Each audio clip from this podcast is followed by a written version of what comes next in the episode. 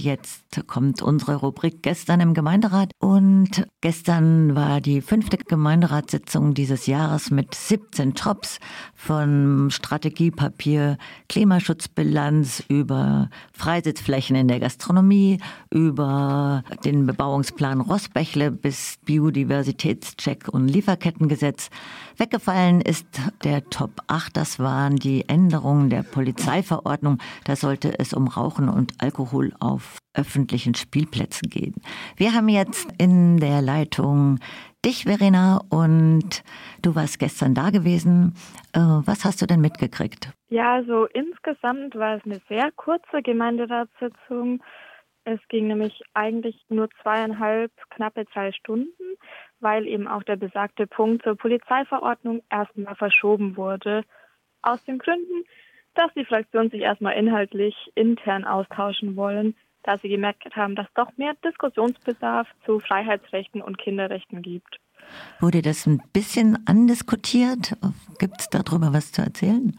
Nein, weil ja nur der Antrag auf Verschieben gestellt wurde und dagegen gab es auch erstmal kein Veto. Okay, und was hast du dann sonst noch mitgekriegt? Genau, die Punkte, die stattgefunden haben und länger diskutiert waren, waren vor allem die neue weiterführende Schule am Tuniberg, wofür es ja auch ein Beteiligungsverfahren geben soll. Hier hat man ganz klar gemerkt, wie auch gerade die Kräfteverhältnisse im Gemeinderat sind zwischen den Fraktionen und Parteien, ja, gegen ein Beteiligungsverfahren, das angeblich eine zeitliche Verzögerung bedeutet, was aber danach widerlegt wurde. Kannst du das mal erläutern, was das bedeutet, Beteiligungsverfahren? Ein Beteiligungsverfahren ist quasi ein partizipatives Verfahren, in dem auch die Gemeinden, die betroffen sind von der Schule am Tuniberg, also Munzingen und auch Lehen, glaube ich, genau, befragt werden, oder Opfingen, genau, befragt werden, welchen Schultyp sie wollen. Konkret geht es um die Gesamtschule oder eben ein Gymnasium.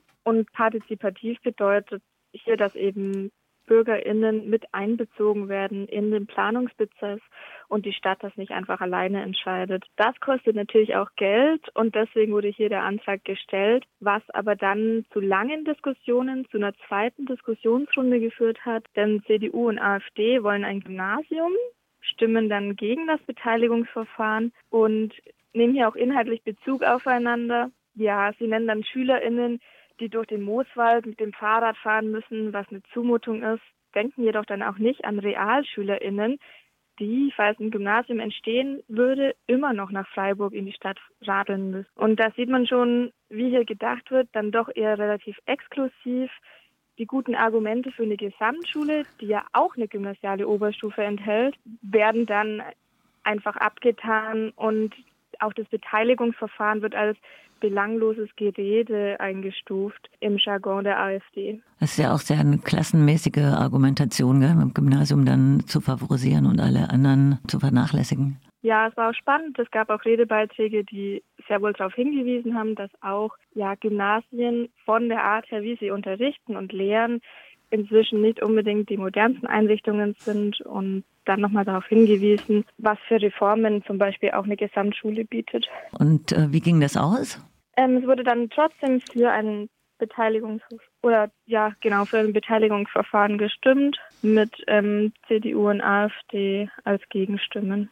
Mit 30.000 Euro habe ich das richtig gelesen. Ja, ist natürlich schon auch eine Summe Geld, wobei wenn man sich überlegt, was andere Maßnahmen kosten, dann denke ich, ist das im Sinne der Demokratie doch auf jeden Fall sinnvoll, gerade wenn es um Bildung geht. Ja, da wird ja immer gern gespart, das wissen wir ja alle. Ähm, und äh, gab es noch was anderes, was erzählenswert ist für hier jetzt? Ansonsten ist vielleicht noch genau zur Klimastrategie und zur Klimabilanz ähm, gab es ja auch noch Tagesordnungspunkte. Hier hat Sophie Schwer von den Grünen den Vorschlag gemacht, ein Klimabudget zu erarbeiten. Das bedeutet, man arbeitet mit einem verbleibenden CO2-Volumen. Genau, also wird ja immer mit 2030 und 2050 kalkuliert. Und das verbleibende Volumen bestimmt dann eben die Maßnahmenpakete. Das ist so eine sehr moderne intellektuelle Art, um über dieses Thema nachzudenken und wird zum Beispiel schon in Oslo praktiziert. Die SPD will eher den ÖPVN ausbauen und da investieren, auch in die Region investieren. Und insgesamt fehlen leider halt noch konkrete Maßnahmen, auch im Ausbaubereich, gerade was Gebäudesanierung betrifft. Und auch die Bilanz sieht jetzt eher enttäuschend aus, ja, weil insgesamt erst um 1,4 Prozent reduziert wurde und in den letzten zehn Jahren nur um ein Prozent. Bis 2050 müsste man aber noch um acht Prozent reduzieren. Also da müsste an Geschwindigkeit der Reduktion auf jeden Fall zugelegt werden. Und darüber wird auch noch der Kollege Michel ähm, in den nächsten Tagen nochmal ausführlicher berichten über eben die Klimastrategie und die Klimabilanz der Stadt Freiburg. Ja, das ist auch ein ziemlich komplexes Thema. Ja, ähm, Verena, und noch mehr Punkte, die du interessant findest? Ich frage das hier so ab, ja, aber.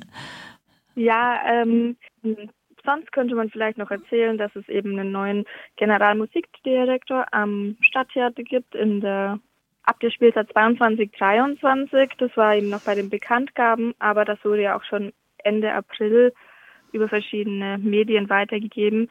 Und da kommt André de Ritter, der sich auch sehr für neue Musik einsetzt und ja, in der, im Kulturbereich am Stadttheater kann man sich da ein bisschen den Wechsel erwarten. Verena, dann bedanken wir uns total herzlich für das Interview. Ja, schönen Tag noch. Dank dir. Okay, euch auch einen schönen Tag.